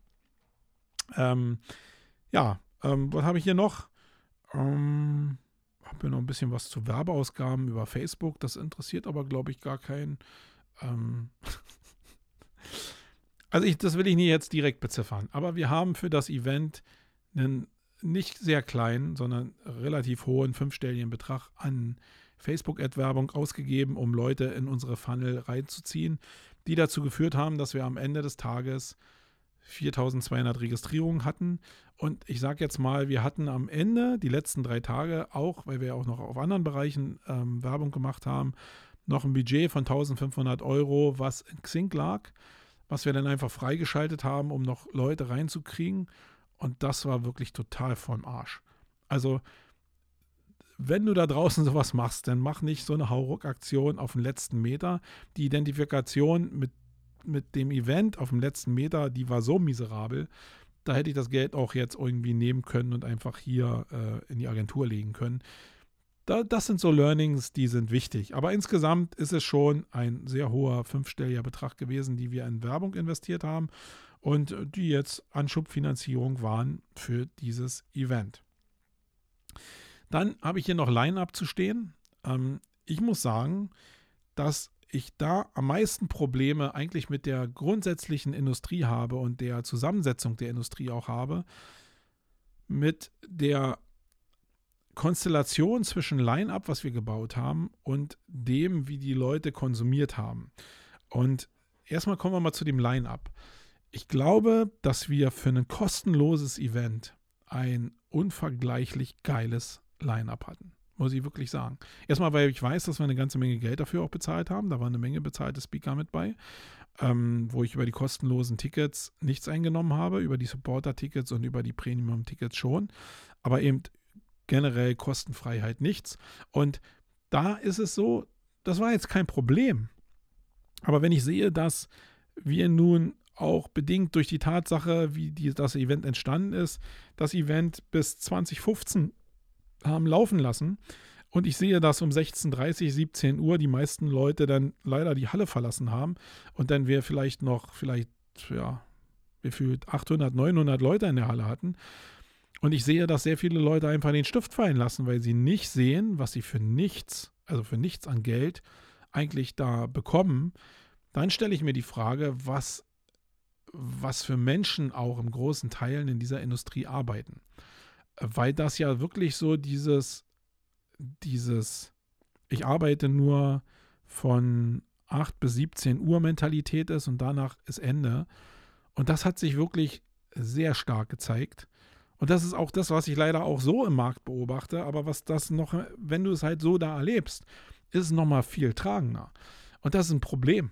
Ähm, und weil das sind ja die Leute, die in einem Markt, der ein riesen Nachfragemarkt ist im Personal, an, in dieser Industrie arbeiten. Also da werden jetzt Leute freigestellt von ihren Arbeitgebern, zu einem Event zu gehen und haben natürlich einen 8-Stunden-Arbeitstag. Sie sind aber auch nicht in der Lage, einfach bis, weil sie wissen, dass das Programm bis 21 Uhr geht oder 2015 geht, jetzt zu sagen, okay, lieber Chef, ich komme dann, ich will das bis zum Ende machen und komme dann am nächsten Tag einfach mal drei, vier Stunden später. Sondern es gibt diesen normalen Tonus, weil es einfach ist. Und was ist die Quintessenz? Nicht, dass ich jetzt recht habe und sauer sein muss, sondern die Quintessenz ist, dass die Leute, die da sind, viele Inhalte gar nicht gekriegt haben, weil sie nicht bis zum Schluss geblieben sind. Viele Inhalte, von denen ich glaube, dass die genial gewesen sind und wo viele Leute, die doch bis zum Schluss geblieben sind, gesagt haben auch, das war ideal. Da sind wir jetzt aber auch so ein bisschen dann, also das eine ist die Frustration über den gesamten Markt der Menschen, die in der Industrie arbeiten. Da könnt ihr mir gerne mal in den Shownotes reflektieren, ob das bei euch ähnlich ist, äh, also nicht in, also euer Empfinden ähnlich ist, was die ähm, Arbeitshaltung anbelangt.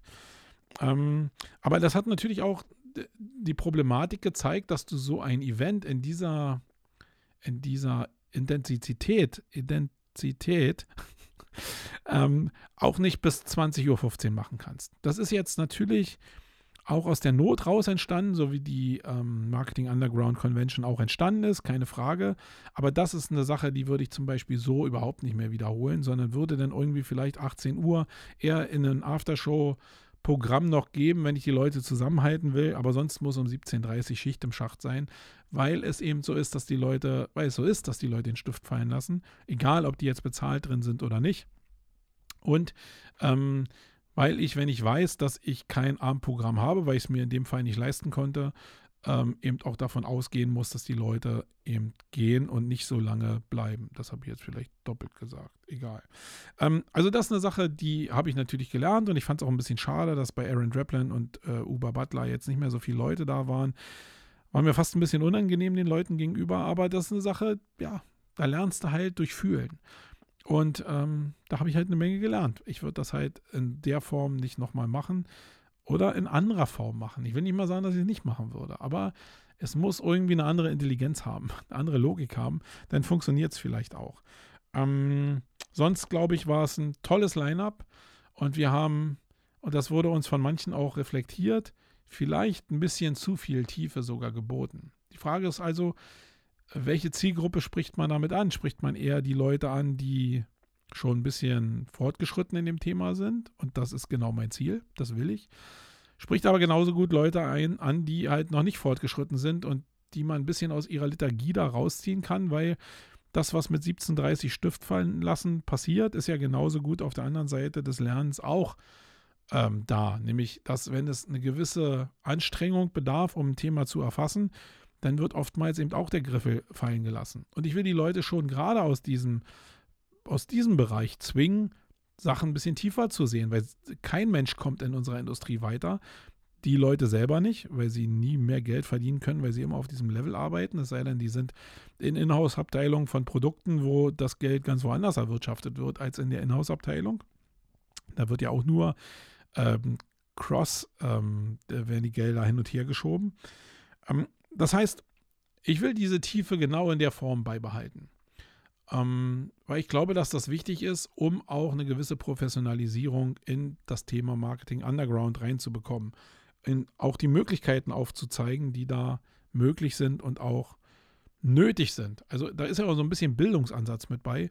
Ich will nicht eine Horde von, von äh, Leuten, ja, vielleicht mit auch prägen, die zur Marketing Underground jedes Jahr gehen, die den einfachsten Weg gehen wollen, hätte ich ein Sur-Event bauen können, sondern ich will den Leuten schon was abverlangen. Und das werde ich in Zukunft auch machen.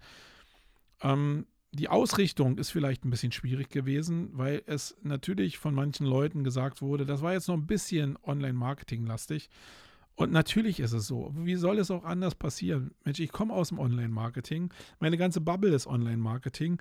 Und es war jetzt ein mega, mega Kraftakt für uns, überhaupt diese Bubble zu verlassen und andere Bereiche davon zu überzeugen, dass sie mit uns zusammenarbeiten. Weil ich bin in dieser Bubble verhaftet. Die anderen Leute, die in ihren eigenen Bubblen sind, die sind aber auch in ihrer Bubble verhaftet.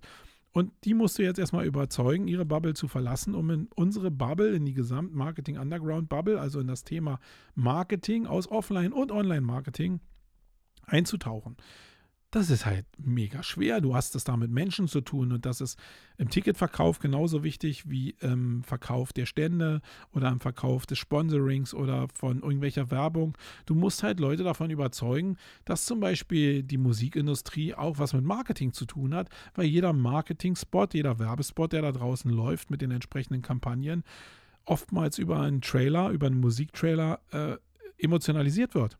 Und das ist doch wichtig. Also wie kommt man denn zu dieser Musik, die sich diese Frage zu stellen, ist doch wirklich, wirklich wichtig.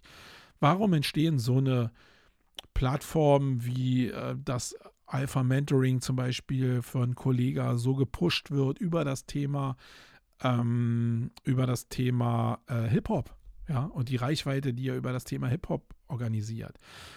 Und das ist schon schwer auf der Seite des Online-Marketings das rüberzubringen. Das ist aber noch schwerer auf der Seite der Musiker das rüberzubringen, die halt nur ihr, ihr Event-Bereich kennen in Form von wir machen Konzerte. Ähm, und da gibt es noch was anderes? Ah, so. Also du musst jedem das erklären, was, wo du eigentlich hin willst.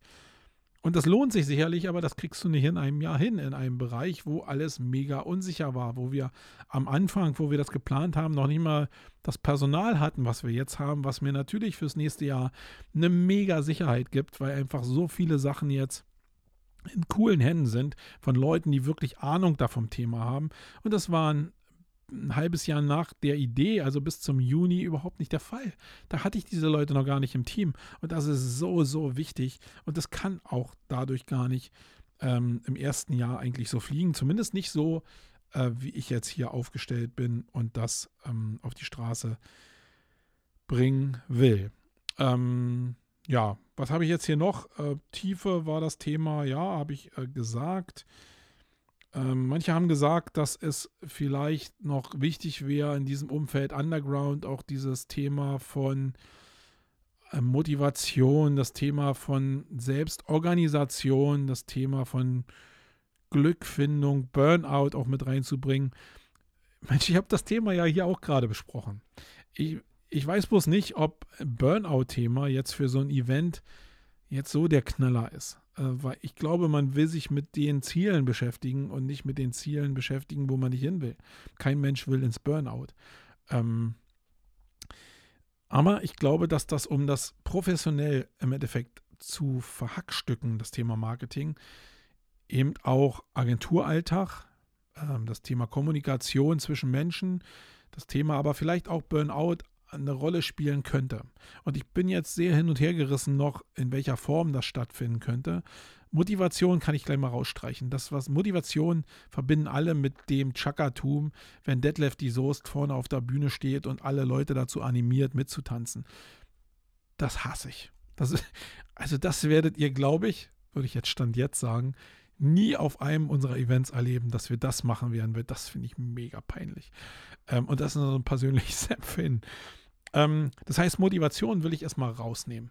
Ähm, aber die anderen Felder, ich glaube, die machen schon durchaus Sinn. Gerade der Bereich, wie organisieren sich Inhouse-Teams, wie organisieren sich, äh, wie die Kommunikation zwischen Inhouse-Teams, wie organisieren sich Agenturen untereinander. Das ist schon sehr, sehr wichtig. Das heißt, da werden wir sicherlich was machen, aber ich weiß überhaupt noch nicht was. Jetzt haben wir ja den 17. Ähm, Dezember und jetzt kommen die Weihnachtsfeiertage. Da wird hier sowieso ein bisschen runtergefahren in der Agentur und die meisten gehen schon in Urlaub und das ist auch für mich die Zeit, einfach ein bisschen runterzukommen und da werde ich mir sehr, sehr intensive Gedanken machen, wie wir die Marketing Underground im nächsten Jahr aufstellen, ähm, um dann noch ein bisschen mehr Breite anzubieten und mehr Perspektive und mehr erwachsene Themen auch anzubieten. Das Thema Klimawandel und Marketing liegt mir sehr am Herzen auch das Thema Marketing und Ausbeutung von Design ähm, liegt mir sehr am Herzen. Und da würde ich ganz gerne auch Leuten eine Plattform bieten, die zu den Leidtragenden gehören und da in einer gewissen Tiefe und auch ja, Kritikfähigkeit das Thema zu beleuchten. Ich glaube, das ist auch wichtig. Ähm, ja, Hauptspeaker nach hinten, hatte ich schon gesagt. Die meisten haben um 16.30 Uhr den Stift fallen lassen, habe ich auch schon gesagt. Ähm, kein WLAN. Will ich nochmal thematisieren. Ähm, natürlich sind manche Leute da, die sagen, pff, also so ein Event in dieser Größe, das muss auch ein WLAN haben. Ja, muss es vielleicht haben. Ich will nur zwei Sachen zu bedenken geben. Erstens, das Ding ist wirklich am Limit gestrickt gewesen und ist keine maximal kommerzialisiertes Event, sorry. ähm, und am Ende des Tages habe ich jetzt schon megamäßig drauf gezahlt. Und wenn ich die Entscheidung hatte, in der Entscheidung der Budgets im Minus, mich für WLAN zu entscheiden oder für Sachen zu entscheiden, die der Kommunikation dienlich waren, oder jetzt bestimmte Attraktionen da noch zu bieten, dann habe ich mich immer für das entschieden, was die Kommunikation fördert. Und WLAN gehört definitiv nicht dazu, weil WLAN dazu nur geeignet ist, vielleicht ja für das Event was zu posten und im Sinne des Events Social Media zu machen. Aber erstens ist die Reichweite, die jeder Einzelne mittlerweile auf seinen Smartphones hat, so hoch, dass es einfacher ist, sogar über sein Private Net äh, direkt die Sachen zu äh, launchen. Und auf der anderen Seite ist es auch so, dass es ein mega Kostenfaktor ist. Und das Geld war einfach nicht da. Und ich glaube, dass die Erwartungshaltung auch immer weniger wird, was die Events anbelangt, weil so sehr viele Events halt entweder mega krasses Geld investieren, um das überhaupt zu ermöglichen und dann entweder einen Sponsor haben oder richtig Geld abdrücken, oder sie verkacken es ich bin auf so vielen Events, wo das WLAN angeboten wird, aber im Endeffekt so schlecht läuft, dass ich es gar nicht benutzen kann, dass ich eigentlich auch immer zu der Erkenntnis komme, ne, dann biete ich es auch gar nicht erst an, das ist ehrlicher. Wir haben uns ab einem bestimmten Punkt dafür entschieden, dass wir einfach uns und äh, den Ausstellern und ähm, auch den, ähm, den äh, Speakern einen WLAN zur Verfügung stellen, damit die ähm, ihre Basisarbeit tun können, auch im Vorfeld ihre eigenen Auftritte noch tun können. Und das war das Grundbedürfnis, was wir decken wollten. Und für, das, für den Rest war einfach kein Geld da. Und auch für die nächsten Jahre werde ich mich immer entscheiden, lohnt es sich dann so viel Geld in WLAN zu investieren oder kann ich dafür nicht irgendwie was anderes machen? Wenn du jetzt da jemand kennst, der WLAN kostenfrei anbietet oder mit uns bartern könnte, dann immer gerne.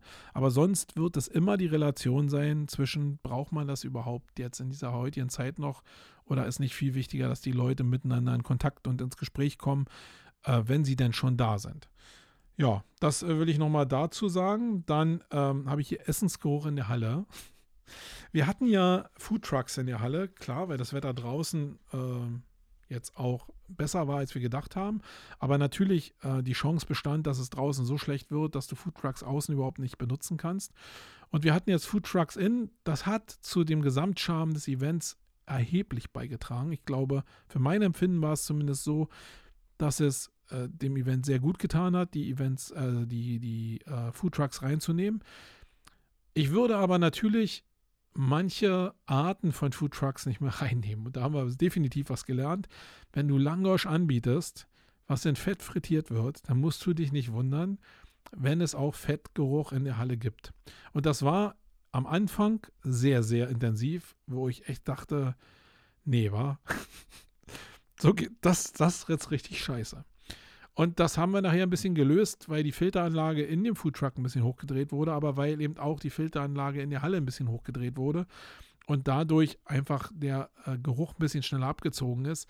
Aber das Re Hauptresultat ist einfach, dass du bestimmte Formen von Essen einfach nicht mehr anbietest, weil sie eine Geruchsbelästigung erzeugen, die einfach, ja, scheiße sind am Ende des Tages, weil es auch mir aufgefallen ist. Und ich bin ja, ja selbst mein bester Gast und denke, ja, wenn es mir sogar aufgefallen ist, dann wird es anderen auch aufgefallen sein, ist auch anderen aufgefallen. Jetzt nicht so negativ, ähm, wie man das jetzt hätte erwarten können, sondern manche haben sogar gesagt, hey, das ist genau Underground und ein bisschen so miefig zu riechen ist auch ein bisschen Underground.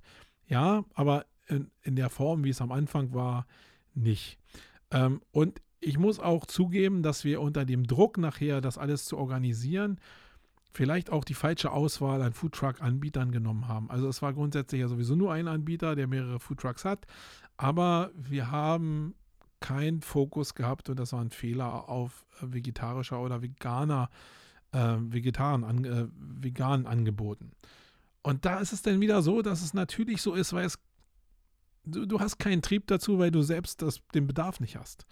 Und das ist nicht eine Sache, weil wir die anderen ignorieren, sondern weil du dich so radikal auf die Sachen reduzieren musst, die halt funktionieren müssen. Und das ist die Basis gewesen. Ähm, und das ist das, was vielleicht auch ein bisschen die Naivität des Events ausgemacht hat, die aber, glaube ich, zwingend notwendig ist, dass du halt die Basis erstmal rocken musst. Und für, die, für den anderen Bereich hast du halt in der Agenturgröße, die wir hier haben, nicht die Kraft. Und das muss man auch realisieren. Das heißt, jetzt haben wir die Basis und jetzt können wir aufbauen, äh, im nächsten Jahr über Feinheiten reden. Wie ist es mit veganen Angeboten?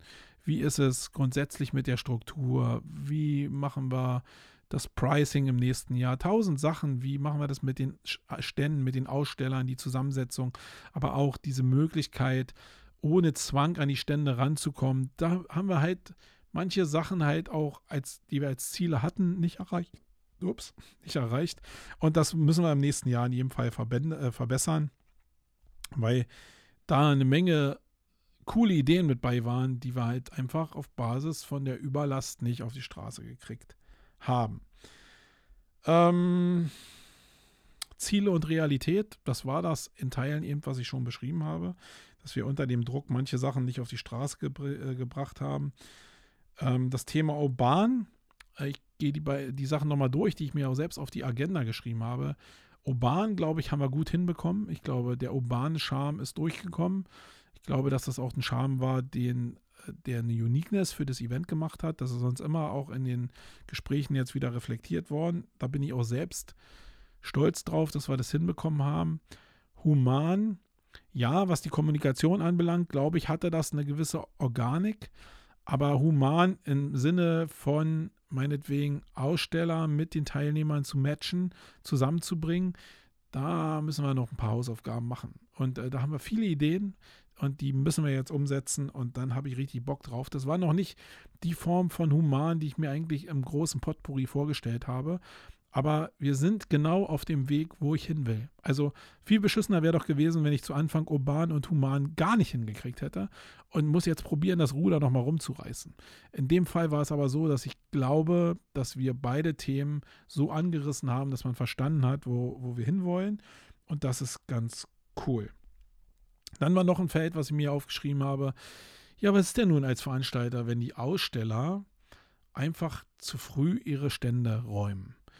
Das ist immer ein Problem. Ähm, und ich kenne ganz viele Veranstalter, die sagen, hey, in meinen AGB steht da drin, du darfst erst um so und so viel Uhr abbauen, sonst gibt es Strafe X. Ähm, und wir hatten ja auch ein paar Leute, die früher abgehauen sind. Ähm, wo das natürlich ein bisschen ärgerlich ist, weil manche Leute einfach weg waren. Und ich habe mit sehr vielen Leuten, und ich sage jetzt auch mal einen Namen, äh, da waren viele andere Leute auch noch, die abgebaut hatten. Äh, nicht alle, äh, viele sind bis, die meisten sind bis zum Schluss geblieben, aber ich sage jetzt mal, ich glaube, fünf Stände sind vorher abgeritten und ein Stand war zum Beispiel Ecosia. Und ich habe sehr viele Leute gehört, die die Leute noch händeringend gesucht haben, um mit denen zu quatschen. Aber sie haben es halt früher nicht geschafft, aus tausend Gründen. Und das ist dann schade. Und das ist nicht schade für mich. Klar, es ist blöd, wenn diese Zelle plötzlich leer ist als Veranstalter. Aber das ist schade einfach auch für die Teilnehmer und schade auch für Ecosia, weil das vielleicht ein Matching gegeben hätte, was sonst nicht da gewesen wäre. Aber nochmal grundsätzlich, die Basisreaktion, die Menschen eigentlich immer so haben, und das habe ich früher auch so gemacht, bin aber mittlerweile weg davon, ist zu sagen, hey, das geht so nicht und du musst bis, zum, bis zur Zeit X hier bleiben. Sonst gibt's Prügel oder Prügel in Form von Geldstrafe etc. pp. Aber das Problem ist doch, dass ich auch als Veranstalter vielleicht in Teilen meine Hausaufgaben nicht gemacht habe, weil ich ja die Attraktion für den Stand nicht hoch genug gehalten habe, damit es genug Kontakte gibt am Stand, dass sich das für die Leute lohnt, dass ich vielleicht in der Halle nicht genug Attraktion erzeugt habe, dass die Leute auch am Stand Teil von dem bleiben wollen, was sie sind. Ähm, und dass ich vielleicht auch mir für die Zukunft überlegen muss, dass ich das Matching besser hinkriege. Ein Thema ist zum Beispiel Kommunikation. Ich habe mich mit manchen Ausstellern unterhalten, die haben gedacht, um 18 Uhr ist Ende. Die haben gar nicht gesehen, dass die Timeline bis, ein, äh, bis 2015 ging. Und das ist eine Sache der Kommunikation, einfach vorher nochmal Sachen abzufragen, damit die auch klar sind, damit Flüge auch nicht fälschlicherweise auch schon früh gebucht werden und das dann die Folge davon ist. Also ich bin da weit davon entfernt, jetzt den Ausstellern die Schuld zu geben, sondern ich sehe einen großen Teil da drin, einfach auch, dass wir als Veranstalter unsere Hausaufgaben machen und dass wir in der Kommunikation besser werden, weil das ist eine Anspruchshaltung, die dürfen die Aussteller auch haben. Ähm, und das ist auch eine Alleinstellungsmerkmal, was es auch bei anderen Veranstaltungen natürlich nicht gibt, was ich aber ganz gerne erzeugen will und wo ich in Zukunft ein großes Auge drauf haben will. Ja, Standkonzept, Leitkonzept, da müssen wir dran arbeiten, keine Frage. Da haben wir überhaupt nicht alles erreicht, was ich erreichen wollte die Ausstellung, es gab bestimmte Bereiche, die haben wir ja nur angerissen.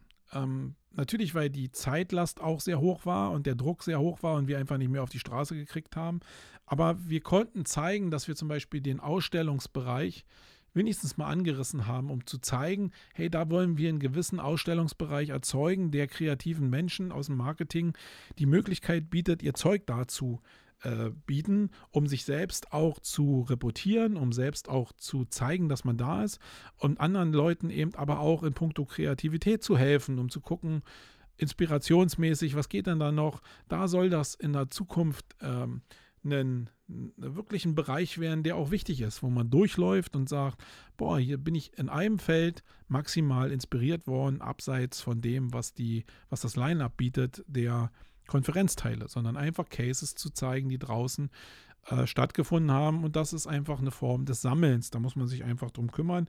Wenn du da Partner sein willst von unserem Event und in dem Bereich aktiv bist, melde dich gerne. Also wir suchen in vielen Bereichen, wo wir Arbeit abgeben können an andere und dafür mit Reputation arbeiten können, ähm, Leute, die uns da unterstützen wollen, die mit derselben Leidenschaft und Hingabe für das, was wir da machen wollen, agieren und wenn du dich jetzt angesprochen fühlst, dann melde dich doch einfach mal bei mir. Der andere Bereich war der Bereich Workshops. Den haben wir auch nur angerissen. Aaron Draplin hat drei Workshops gemacht, die faktisch genial waren, muss ich sagen. Ich glaube, für die Leute, die sich ein bisschen mit Logo-Design beschäftigen, die haben da Input gekriegt, der viele tausend Euro wert ist sonst. Ähm, und da waren relativ kleine, eine kleine Personenanzahl ähm, um ihn herum. Wir hatten auch einen Kalligrafie-Workshop. Alles so Sachen, die so Kreativität ein bisschen anregen. Die müssen nicht direkt was mit Online-Marketing und direkter Conversion zu tun haben, sondern die sollen gerade diesen breiteren Blick ein bisschen darstellen. Und das ist ein Bereich, den wir auch intensivieren werden, ähm, weil wir da einfach mehr anbieten werden, um den Leuten ein größeres Mindset äh, zu liefern und mehr Blick über den Tellerrand zu ermöglichen. Das ist schon wichtig. Ähm, ja, einfach zu viel Neues auf einmal. Ähm, ja, das habe ich schon gesagt. Das trifft in jedem Fall zu. Was kommt 2020? Äh, habe ich schon angerissen. Aber was genau kommt, kann ich euch selbst noch gar nicht sagen. Wir sitzen jetzt hier schon in Strategie-Meetings immer wieder zusammen und gucken, wie wir die Halle im nächsten Jahr bespielen können in einem organischen, sich gegenseitig befruchtenden Spiel von von äh, Ausstellung, von Inspiration, von äh, Session-Tracks äh, für ähm, Low Budget, aber auch für Premium. Wo das genau, wie das Baby aussieht in 2020, das kann ich jetzt noch nicht so richtig sagen. Das liegt auch ein bisschen daran, wie wir den Sound in den Griff bekommen. Der war für das, was wir an Angst hatten, sehr, sehr genial. Also ich war kann ich ja ganz offen sagen, bei der SEOCom. Und da war die Konferenz, keine Frage, war super Sound. Aber wenn ich da unten im Foyer gestanden habe oder wenn ich auch abends in der Wolkenburg, heißt die, glaube ich, gestanden habe und mir den Geräuschpegel von, weiß ich nicht, 800 Menschen da angehört habe, da habe ich schon wirklich Angst und Bange gehabt, dass in der Halle ein Geräuschpegel herrscht, dass du gar nichts hörst. Und dafür, dass wir zwei Bühnen nebeneinander bespielt haben mit, äh, mit Sound, gab es ein paar Überschneidungen, die schwierig waren, aber eigentlich war es gut handelbar. Ich habe mich selbst dahingesetzt und muss sagen, es ist natürlich nicht die Ruhe, die du bei der Konferenz hast, aber ist es auch nicht. Ist eine Convention und äh, als Mischung gedacht aus Konferenz und Messe und dafür war es eigentlich gut und du hattest immer diese, also du hast ja immer das Problem, dass wenn du jetzt abcancelst und äh, jetzt die Vorträge direkt abcancelst von dem, was sonst um dich rum noch passiert, dann sind es wirklich zwei eigene Welten. Und dadurch verliert es auch ein bisschen Organik und Charme. Wenn du die aber jetzt offen lässt, dann ja, dann hast du das halt ein bisschen mehr Kommunikation. Du kannst deinen Blick schweifen lassen, trotzdem, obwohl du in der Session sitzt. Und natürlich müssen wir das ähm, ausloten, wo da das Ideal ist. Und ich glaube, wir werden am Ende des Tages nicht drum rumkommen, die Zellen wieder abzucanceln, weil es akustisch einfach nicht anders möglich ist. Und weil es, glaube ich, auch, gerade wenn es dann auch um Bezahlung im nächsten Jahr geht, auch der Anspruch von den Leuten ist, äh, wenn sie dann Geld dafür bezahlen, eben auch was zu verstehen und auch in einer gewissen Ruhe zu verstehen. Da werden wir für sorgen müssen. Ähm, mal gucken, wie wir das machen. Sonst ist das so ein Austarieren. Aber für den ersten Wurf, und da muss ich es wieder runterbrechen, war das schon geil. Das hätte viel, viel schlimmer laufen können. Und das war das Ideale, was wir aus dem rausholen konnten. Das haben wir auch wirklich hingekriegt. Ähm, eine Frage, die ich hier noch habe, ist, äh, ja, dieses Herausstellen von gewissen, ach, ich muss jetzt mal ein bisschen weiter ausholen, das ist ja manchmal so komplex und so schwierig. Ähm, wir haben uns ja zu Anfang das Thema Marketing ausgesucht, ganz bewusst. Wir wollten nicht jetzt nur eine Online-Marketing-Underground machen oder eine Offline-Marketing-Underground machen, sondern das Thema Marketing in Gesamtheit spielen, weil ich fest davon überzeugt bin, dass wir in fünf Jahren nur noch davon reden, wie diese beiden Bereiche, die ich eben genannt habe, nämlich Offline und Online miteinander zusammenspielen. Und da gibt es immer weniger diese Welten von, oh, hier sind die alten Kreativ- und Werbeagenturen und hier sind äh, die, äh, die aus dem Online. Sondern das muss zusammenkommen, weil ja klar ist, dass eine Kampagne, die irgendwie offline gestartet wird, auch verlängert werden muss nach online und auch eine Online-Kampagne oder Content Marketing verlängert werden muss nach offline, um die maximale Wirkung rauszureizen. Das ist das Ziel. Das ist aber sehr schwierig, weil die Leute ja teilweise in ihren eigenen Bereichen, denen sie jetzt, wo sie vielleicht gerade gestartet sind oder wo sie drin sind, immer noch nach Sicherheit suchen. Ich nehme jetzt mal den Bereich SEO raus. Äh, also rein. Also dem will ich mich mal speziell widmen. SEO verändert sich aktuell so radikal, dass die Leute, die im SEO unterwegs sind, ja gucken müssen, dass sie überhaupt Halt in dem Thema finden, weil sie gar nicht wissen, ähm, wie schnell sich das verändert und wie ihr, ihr Job oder ihre, ihr Jobprofil in den nächsten fünf Jahren überhaupt noch aussieht. Natürlich gibt es da eine Menge naive Spieler auch äh, in dem Bereich, die gar nicht raffen, was da aktuell passiert, die sich die Keynote auf der SEOCom von Markus Tandler angeguckt haben und gar nicht verstanden haben, in welche Richtung das geht, dass SEO vielleicht irgendwann überflüssig ist, weil Google so einen geilen Job macht, dass man in dem Bereich zumindest nicht mehr SEO so bespielen kann und muss oder zumindest nicht mehr agenturseitig auch damit Geld verdienen kann. Ähm, also da ist eine Riesengefahr drin. Aber ich habe mit sehr vielen Leuten gesprochen, die haben das gar nicht verstanden. Sondern die sehen jetzt Bird als die nächste Evolutionsstufe und denken, oh ja, jetzt wird alles besser und SEO hat sich jetzt so ein bisschen verändert. Genau dasselbe oh, Quatschgeblabber habe ich gehört, als damals der Pinguin am Start war. Wenn ich Angestellter bin in irgendeiner Market- äh, oder im Inhouse-Team, ja, Inhouse-Team ist vielleicht das bessere Beispiel, dann hat mich Pinguin vielleicht nicht so richtig interessiert. Dann habe ich vielleicht gesehen, ah, das hat vielleicht, äh, muss ich mal ein Disavow machen. Und ähm, wenn es mich nicht richtig erwischt hat, dann hat Pinguin eine gewisse Auswirkung gehabt, aber die hat es bei allen gehabt. Aber in der Agenturlandschaft ähm, oder in der Consulting-Landschaft von Leuten, die ähm, Linkbuilding angeboten haben, war Pinguin ein massivster Einschnitt. Und da war es auch so, dass viele Leute das leichtfertig so übergangen haben und auch heute das gar nicht noch so ein Thema ist, dass 50 Prozent der Leute äh, oder der Agenturen einfach nicht mehr da waren oder sich umfirmiert haben oder sich ein anderes Thema gegeben haben und auch die Leute in den Firmen andere Themen bekommen haben und völlig umschulen mussten. Das war gar nicht so richtig das Thema. Das heißt, wo ich eigentlich darauf hinaus wollte, und jetzt bin ich ein bisschen abgedriftet, ist, dass wenn die Leute schlau sind, und davon gehe ich jetzt mal aus, dass die Leute schlau sind, und in dem Thema schon ein bisschen strugglen, weil sich das Thema extrem verändert, dann ist es natürlich relativ schwierig als Veranstalter zu sagen, wir machen jetzt nur das Thema äh, Marketing und spielen es noch ganz groß, ähm, wo ich doch in diesem meinem eigenen Thema schon unsicher bin. Und Unsicherheit, habe ich vorhin ja schon gesagt, löst immer aus Flucht oder Angriff. Für die meisten Leute ist es Flucht. Also ist es scheiße. Die sind halt weg oder äh, ziehen sich in dem zurück, wo sie halt mehr Sicherheit haben. Weil alle Menschen wollen Sicherheit haben und Stabilität haben. Kein Mensch will auf Dauer Unsicherheit haben. Das heißt, wenn ich diese maximale Unsicherheit in einem Feld erzeuge, nämlich dieses übergreifende Marketing, was noch nicht so richtig greifbar ist, dann ist es relativ schwierig. Das heißt, was wir uns überlegt haben, ist, dass wir das äh, auf jeden Fall so beibehalten wollen aber uns ein Fokusthema geben wollen. Das heißt, es wird im nächsten Jahr auf jeden Fall ein Schwerpunktthema geben.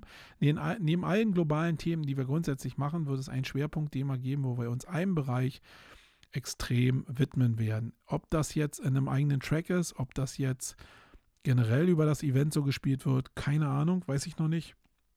Aber es wird in, der, in dem Gesamtkonzept eine thematische äh, Spezialisierung geben und es wird auch ein übergreifendes Claiming geben. Das haben wir bei der SEO Campix ja auch schon gemacht, dass wir irgendwann Regenwald als Thema hatten oder äh, Krebshilfe als Thema hatten. So ein Charity-übergreifendes Thema kann auch Klimaschutz sein. Ähm, wo wir das Thema Marketing eben aus einer bestimmten Richtung beleuchten, zumindest in bestimmten Schwerpunkt-Sessions oder vielleicht auch in ganzen Tracks. Mal gucken. Ähm, ja, also das werden wir in jedem Fall machen. Ich glaube, das macht Sinn, um den Leuten auch mehr Sicherheit zu geben. Ähm, ja, sonst habe ich hier noch zu stehen, leichtere Kommunikation. Klar, also wir müssen Sachen einfacher machen, leichter erklärbar machen. Ähm, hier ist noch die Sache gewesen, ein oder zwei Tage fürs nächste Jahr. Ich habe euch gesagt, dass dieses Event jetzt schon maximale Unsicherheit erzeugt hat. Und ich so gefühlt schon am Rand eines Burnouts teilweise so ein bisschen, äh, ja, so ein bisschen angeditscht habe.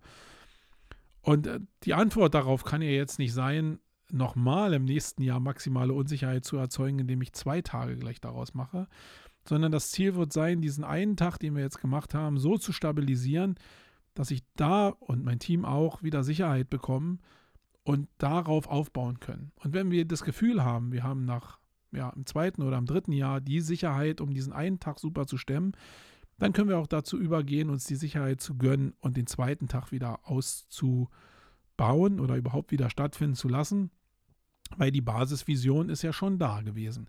Also ich habe ja schon gewisse Ideen gehabt, aber die waren vielleicht ein bisschen zu groß gesponnen. Das heißt, erstmal die Basis stabilisieren, aus der Unsicherheit rausführen und dann gucken, ob wir das auf die festivalüblichen zwei Tage dann nochmal ausdehnen, aber im nächsten Jahr wird das auf jeden Fall nicht der Fall sein. So, und als letzten Punkt habe ich hier noch Side-Events. Wir hatten jetzt noch das OM-Karaoke als Side-Event, aber ich glaube, so ein Event wird in der Zukunft davon leben, dass wir Side-Events anbieten und dass vor dem Event schon irgendwie Kommunikations- und Networking-Möglichkeiten gibt und nach dem Event auch, wenn wir sie nicht in irgendeiner Form selber auch anbieten, dass irgendwelche Leute noch Side-Events ja, veranstalten und anbieten.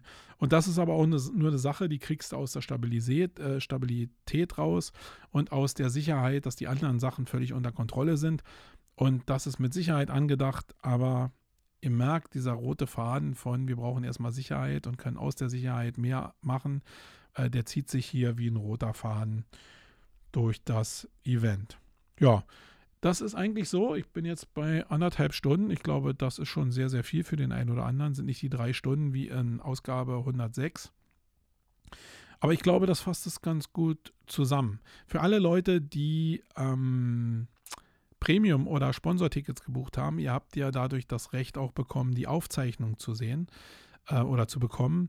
Wir haben die Aufzeichnung auch bei uns. Wir haben gestern, ähm, also was heißt gestern? Ähm, das war schon der 18. glaube ich. Also gestern von jetzt aus gesehen, heute ist Mittwoch, wo ich jetzt hier sitze, nicht Dienstag, wie ich es leider an Facebook gesagt habe. Ich habe es am Dienstag doch nicht mehr geschafft.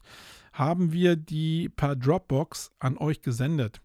Ähm, und jetzt ist wieder was entstanden. Da war jetzt auch nicht volle Weisheit da, sondern Dropbox haben wir halt verteilt in der, in der Hoffnung oder in der Annahme, dass wir äh, drei Terabyte an äh, Datenvolumen haben, die wir da ablegen können.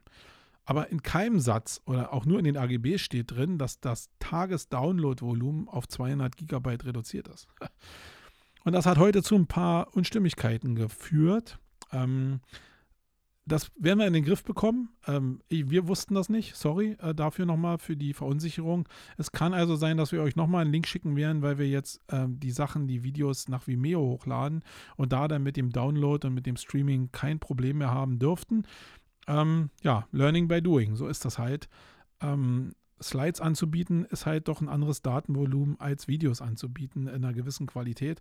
Und das ist wieder eine Sache, die wir unterschätzt haben. Davon lebt aber das Gesamtevent. Ich hoffe, dass ihr da nicht nachtragend seid, sondern ähm, das eben irgendwie so seht, dass sich das entwickelt. Und eins habt ihr jetzt eben auch gelernt, wenn ihr sowas mal anbieten wollt, dann habt ihr das Problem mit Dropbox auch. Und das ist halt nicht denn die richtige Lösung. So ist es ja manchmal gut, dass Tools einfach auch erklärt und hinterfragt werden. So, meine Lieben, das war es jetzt in der Ausgabe, in der Ausgabe 108.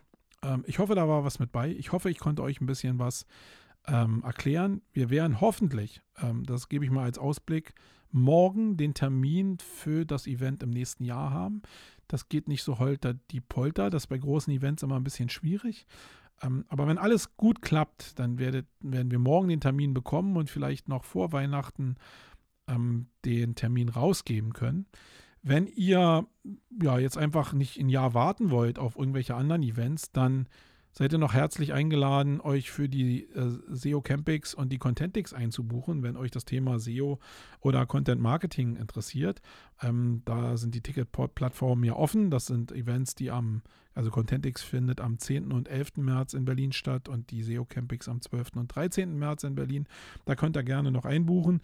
Sonst ist natürlich, alle Wege sind offen, um mir Feedback zu geben zu allem dem, was ihr vielleicht noch aufgestaut habt, weil ihr selbst da wart und noch nicht loswerden wolltet oder konntet, äh, mir zu reflektieren, wie ihr die Marketing Underground fandet. Und vor allen Dingen, wenn ihr das jetzt hört und nicht aus meiner Bubble kommt, also nicht aus dem Bereich Online-Marketing kommt, sondern vielleicht aus dem Design kommt, von Werbeagenturen kommt oder irgendwo anders, wo ihr eigentlich nichts mit meiner Bubble zu tun habt, da wird die Reflexion noch viel geiler und da würde ich mich noch mehr drüber freuen. Aber natürlich sind auch alle herzlich eingeladen, die aus meiner Bubble kommen mir was zu reflektieren, entweder in den Show Notes als Kommentar oder gerne auch ähm, Messenger oder mich äh, in irgendeiner anderen Form kontaktieren. Ich glaube, ich bin ganz gut erreichbar. Ja, sonst wird das der letzte Podcast in diesem Jahr gewesen sein. Äh, ich muss auch zur Ruhe kommen nochmal. Das heißt, ich werde jetzt nichts mehr machen bis zum nächsten Jahr. Und das beinhaltet natürlich auch, dass ich euch danke erstmal dafür, ähm, dass ihr mir hier gefolgt seid, das ganze Jahr über im Wayne, dass ihr vielleicht auch die wilden Eskapaden, die wir mit der Marketing Underground die letzte Zeit gemacht haben, auch unterstützt habt. Und da sind alle angesprochen, mein Team, die Aussteller, die Sponsoren, die Speaker, aber auch die Teilnehmer, gerade die Supporter auch und die ähm, Premium-Ticket-Inhaber, denen wir sicherlich einiges zugemutet haben, weil wir oftmals die Konzeption noch umgeändert haben und ich sehe es auch nicht als selbstverständlich an, dass da viele noch dabei geblieben sind, um diese Konzeption zu unterstützen. Danke dafür. Aber neben denen allen wünsche ich euch allen, die hier zuhören, jetzt diesen Podcast, eine wirklich wunderschöne Weihnacht. Ich tue mich selbst ein bisschen schwer damit, wenn draußen kein Schnee liegt, weihnachtliche Gefühle zu bekommen, aber ich hoffe, das kommt noch ein bisschen, dass man die Ruhe findet ähm, abseits von dem Stress in den Kaufhäusern noch ein bisschen zu sich und seiner Familie zu finden. Das wünsche ich euch in jedem Fall und gleichwohl wünsche ich euch einen guten Rutsch ins neue Jahr. Und ähm, ich hoffe, dass das auch im nächsten Jahr so weitergeht, dass ihr Lust darauf habt, mir zu folgen bei meinen wilden Ausritten ähm, als Unternehmer und bei den Sachen, die ich da draußen plane und am Ende des Tages vielleicht auch für euch plane.